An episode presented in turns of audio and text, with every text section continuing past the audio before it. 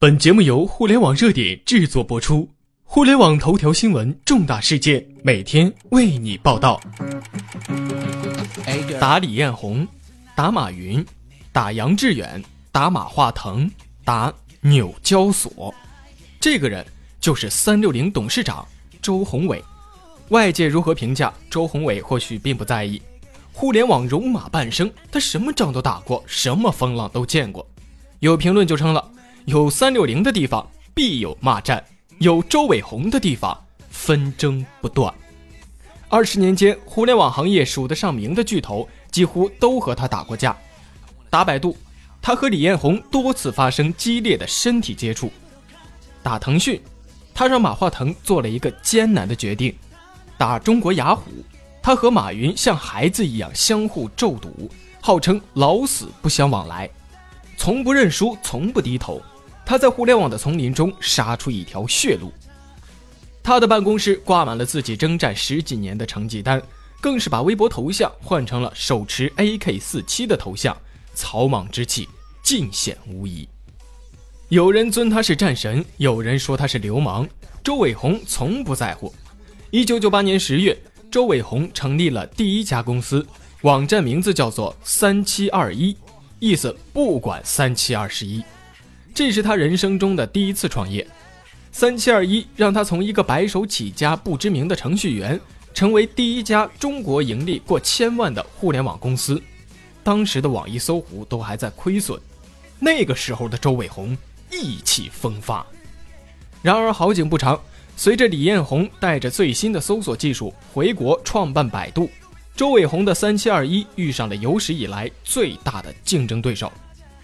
周伟红搞中文搜索的时候，大洋彼岸的谷歌刚成立一个月，李彦宏还在硅谷找机会。中国的搜索市场就是一块处女地，任其驰骋。二零零一年，全国超过百分之九十五的电脑都安装了三七二一，几乎每一个网民都和这款插件打过交道。风光无限之际，他迎来了对手，首先是全称为中国互联网络信息中心的 CNNIC。这是家有官方背景的企业，CNNIC 也在推广中文域名，并且准备不花钱收购三七二一。但是周伟鸿岂是甘心将成果拱手相让之人呢？他开始反击了。期间，他广泛的联系媒体，这件事儿被描述成了一家官商不分的机构，企图霸占互联网创业者利益的不法故事。双方一直闹到信息产业部，最后不了了之。强大的官方对手没能在周伟鸿身上拔下一根汗毛。这事儿过后，周伟鸿的名头更大了。二零零二年，三七二一的年营收超过两亿元人民币，纯利六千万。同时期的搜狐、新浪、网易们还在亏损当中挣扎着，经营艰难的马化腾甚至差点为了六十万把 QQ 给卖了。腰缠万贯的周伟鸿砸了两千万给央视。将不管三七二十一，中文上网更容易的口号打响了全中国，巨额的利润让很多人眼红。CNNIC 以及后来者百度也在用户上网下载时绑插件、浏览器，三家公司展开了殊死搏斗。大战当中，CNNIC 逐渐败退，三七二一和百度则是愈战愈烈，两家公司从线上打到法院，走出法院的时候。周伟鸿和李彦宏仍然是面红耳赤的争论不休，挽起袖口就要比划比划，并且多次发生激烈的身体接触，打着口水战。周伟鸿的心底开始犯急了。三七二一的市场占有率仍旧超越百度，盈利水平更是大幅的领先，但是百度拥有超越三七二一的技术啊！于是，周伟鸿也开始攻技术了，刚有点成绩。雅虎的创始人杨致远却找上门来了。二零零三年，中国雅虎整合业务，希望通过搜索做大门户。杨致远选择并购，相继向百度和三七二一提出了收购意向。百度开价一点五亿美金，三七二一开价一点二亿美金。于是呢，雅虎就买了三七二一，周伟鸿成了雅虎的中国区总裁。多年之后，这成了周伟鸿。最后悔的抉择，凭着百度啊，李彦宏登上了中国首富的宝座，这是二零一三年时候的事儿。这份酸爽啊，各位听官自行体会。周伟鸿卖三七二一，并不是为了一点二亿美金。他回忆的时候说，当时雅虎诱惑称可以提供和谷歌相匹敌的搜索技术，他便义无反顾地答应了。雅虎的资金、品牌和技术，加上我的渠道、客户端和运作能力，我们不仅能灭了百度，把谷歌都能给灭了，所以就加入了豪门。他是这样说的。周伟鸿将三七二一超过两百人的队伍全部带到了新东家，为了做好旧团队的磨合工作，他自己掏钱请公司上下到三亚玩。饭席里边，他回应了所有手下的敬酒，别人喝多少，他喝多少。醉得没有人样，以至于掉进了游泳池，摔掉了两颗门牙。回到北京之后啊，战斗力惊人的团队将中国雅虎推向了事业的顶峰。周伟鸿多线开花，在雅虎传统的门户概念上，他力推房产、汽车、娱乐等等面向白领的内容，还率先将电子邮箱推广到 G 时代，带领雅虎邮箱超越一众的对手，直接打到了网易家门口。此前呢，网易一直依靠邮箱技术独领风骚，占据了市场过半的份额。雅虎迎头赶上之后，丁磊不得不顶住成本的压力，扩容邮箱，才稳住江湖地位。然而，周伟鸿做门户，实际呢是为了向东家交差，搜索才是他心底的根。弄完门户，他马上推出了独立网页搜索品牌一搜。喊出要做中国最大的娱乐音乐搜索的口号，一搜加上中国雅虎的搜索量，超越当时的谷歌在中国的市场份额，和百度旗鼓相当。两头并进，第一年，中国雅虎就实现了四千万美元的营收，纯利超过一千万美元。然而，雅虎杨致远的血液是紫色的，他开创的门户也坚定于门户。雅虎收购三七二一是希望以搜索为入口做大门户业务。周伟鸿做搜索，总部不同意，只是因为业绩好才被默许。第二年，周伟鸿想投入更多钱做搜索，杨致远不同意，矛盾开始激化。此后的事儿呢，众说纷纭。周伟鸿开始厌倦雅虎那股巨头跨国公司的官僚气息。他回忆的时候说。雅虎对中国区提出了不合实际的业绩要求，却又不肯投钱，典型的又要马儿跑，又不要马儿吃草。这件事儿闹得不可开交。二零零五年八月，周伟鸿离开雅虎，这并不是一次和平分手。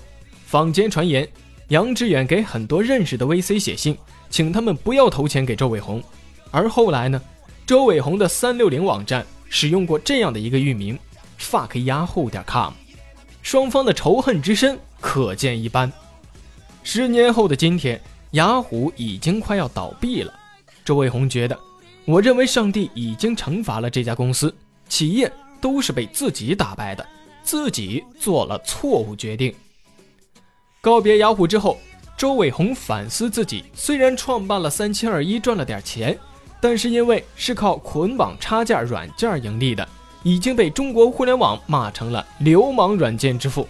那段时间，他不断检讨自己，最终他做了一个影响他未来十年的最大决定。二零零六年八月，他出任奇虎三六零董事长，招齐旧部，研发了免费软件三六零卫士，专门卸载他所发明的流氓软件。百度助手、雅虎助手等等一大批根深蒂固的插件被清理得干干净净，这是一次奇怪而又精妙的归来。奇怪在于，三六零卸载的最大目标是周伟鸿的亲儿子雅虎助手。当时中国的互联网一片黑暗，各种流氓软件发展到了顶峰，网民叫苦不迭。三六零推出的卸载业务受到了广泛欢迎，软件发布的头两个月。每天卸载的恶评软件就达到了一百万个，其中雅虎助手的日均卸载量是六十万。外界看不明白呀，周伟鸿这是在为民除害呢，还是在单纯的报复雅虎呢？随后的发展证明外界有点小看他了。周伟鸿要做的远不止报复，精妙在于，周伟鸿选择卸载流氓软件属于网络安全的范畴。但是他没碰木马杀毒，没有触及老牌杀毒软件的利益，因此呢，在业内对其口诛笔伐之际，瑞星、金山等企业选择了沉默，偷笑着坐山观虎斗。最先和周伟红开骂的是他的老同事，时任雅虎中国执行总裁的田健。其后呢，马云也介入了其中，双方你来我往，从职业道德互喷到个人品质，像小孩子一样赌咒永远不和对方发生业务关系，老死不相往来。你可以理解马云的愤怒。当时阿里巴巴已经接手中国雅虎，三七二一是其第一收入来源。年收入超过五亿人民币，周伟鸿将他卸载了，这是釜底抽薪，断人财路。最终呢，这个事件直接导致中国雅虎就此衰败，退出中国，也成就了马云叱咤风云史上最大的败笔。之前是流氓教父，是用户眼中的恶棍，现在是断人财路，成了业内同行眼中的恶棍。周伟红反而变得更坚定了，反正有流氓教父的名声垫底，再差也就是如此了。紧接着，周伟红做了另一件得罪大公司却造福全国网民的事情，直接把屠刀对准了瑞星、金山，免费推出杀毒软件，为用户的电脑免费杀毒。免费杀毒，周伟红坦言，自己以前也没有这个想法。他做三六零只是想杀光流氓软件，完成自己的救赎，然后光荣的离开。但是用户数量过亿了之后，他就琢磨得往深了走。流氓软件没了，三六零要创立新的价值。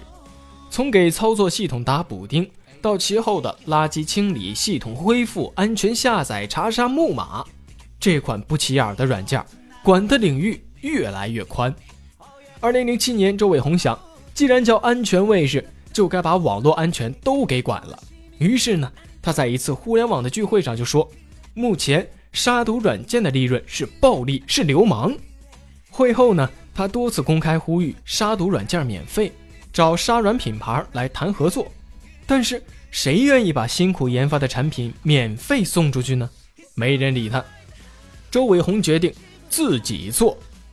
传统杀软厂商都笑他贪心不足蛇吞象，免费杀毒这事别说中国，全世界都没人这么干。接下来是一段时间跨度很大的战役，一众的老牌杀软为了利益前仆后继的去威胁三六零，警告三六零别做傻事儿。周伟红一边对骂一边研发产品，从最开始烂到免费也没人用。到后面全包全揽，无毒不杀。二零零九年底，三六零杀毒的装机量也过了亿，杀毒免费就此成为主流。口水战呢随即停止了。随后，金山、瑞星等等的收费软件也相继的宣布免费。杀毒软件不要钱了，病毒也骤减，并不是因为杀毒软件的性能大幅提升，而是中间的利益链断了，愿意写病毒的人少了。这种因果关系让人细思极恐。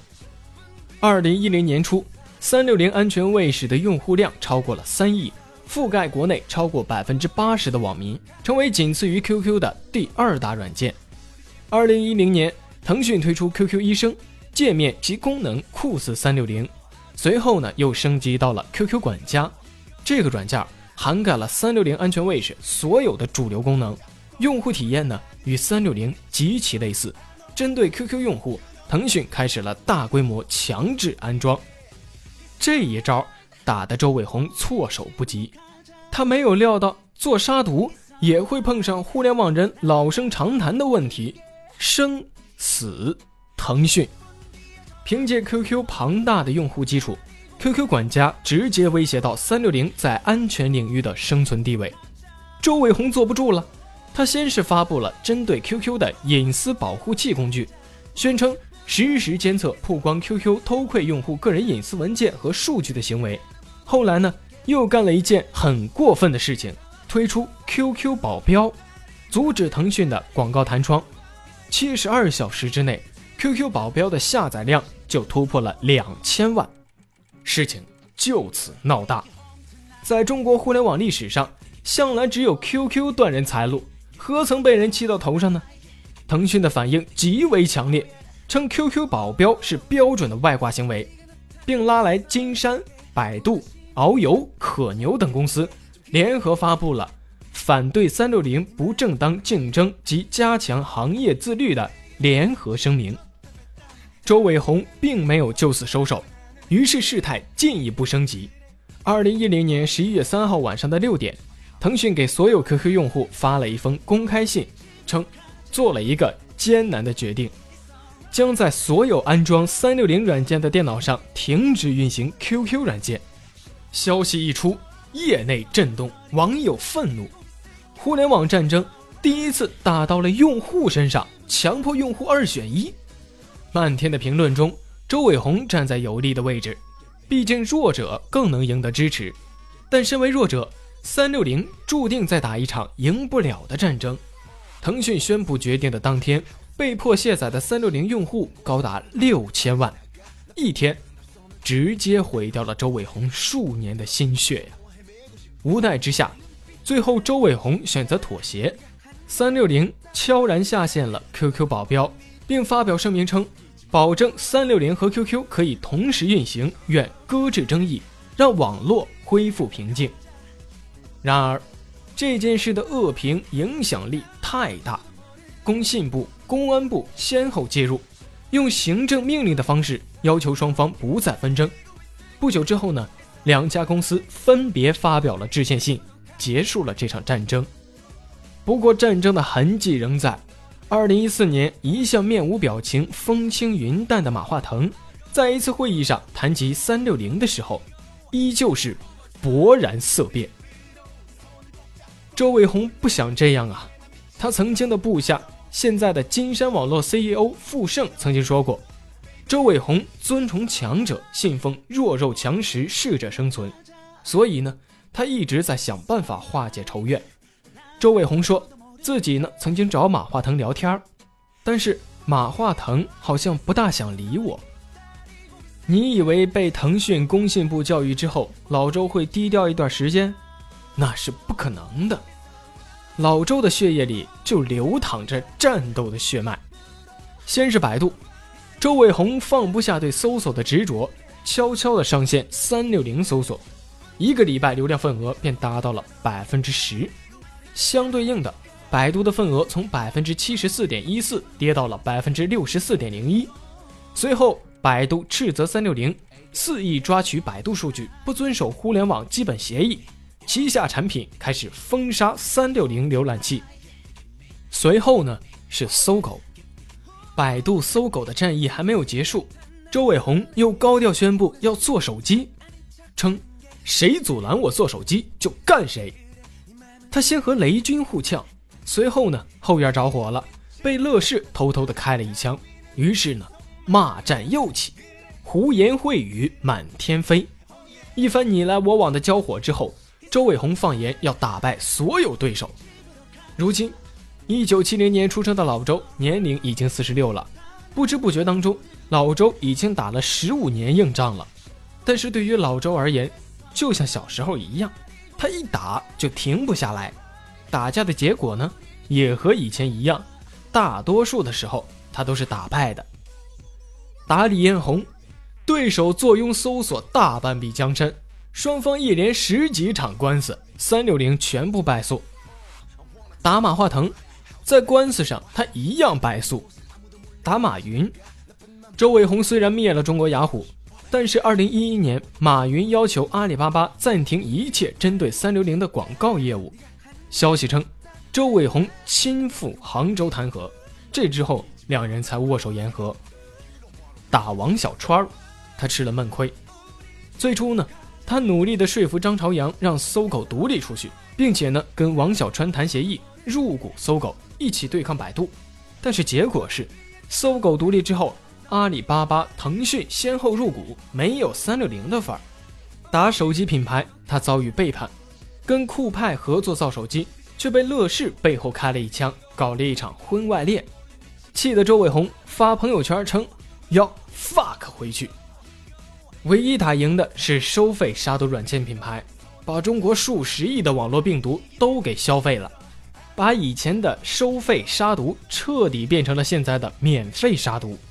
可是杀人老兵里走出了一个雷军，搞得小米比他的三六零成长还快。可是，谁又能将他划分到输家的阵营呢？终极一战，为了国家安全背负两百多亿的债，大战美国纽交所。未来三六零不仅要保护老百姓的安全，还能保护国家的安全、社会的基础设施安全，融入到国家网络安全的建设中来。这是三六零的规划，也是我周伟红此生最后的梦想。但是，因为三六零是在美国纽交所上市的，按照我国的政策，在外地上市的公司就是外资企业。但是，国家网络安全必须要由根正苗红、正统的中国企业来做。所以，三六零的身份不符合常理。为了解决身份的问题，周伟红募集了将近一百亿美金，用于三六零在美国纽交所退市，而周伟红也就此成了中国最大的负债人，欠下几百亿人民币。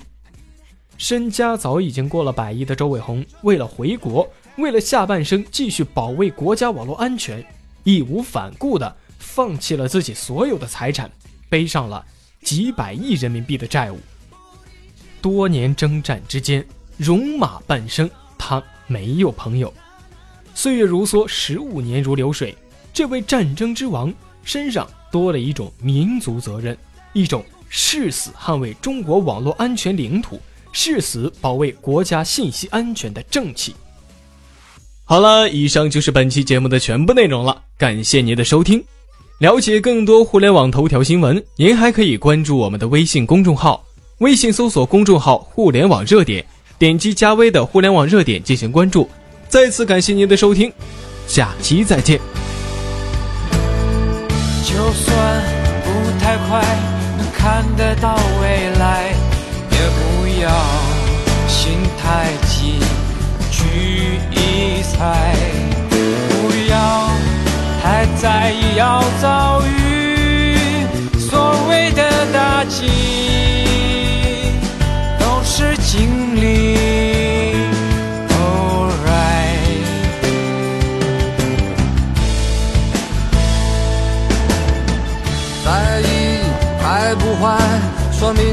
再努力。不要用过去式去安排。不要太用力要获取所谓的胜利，只是经历。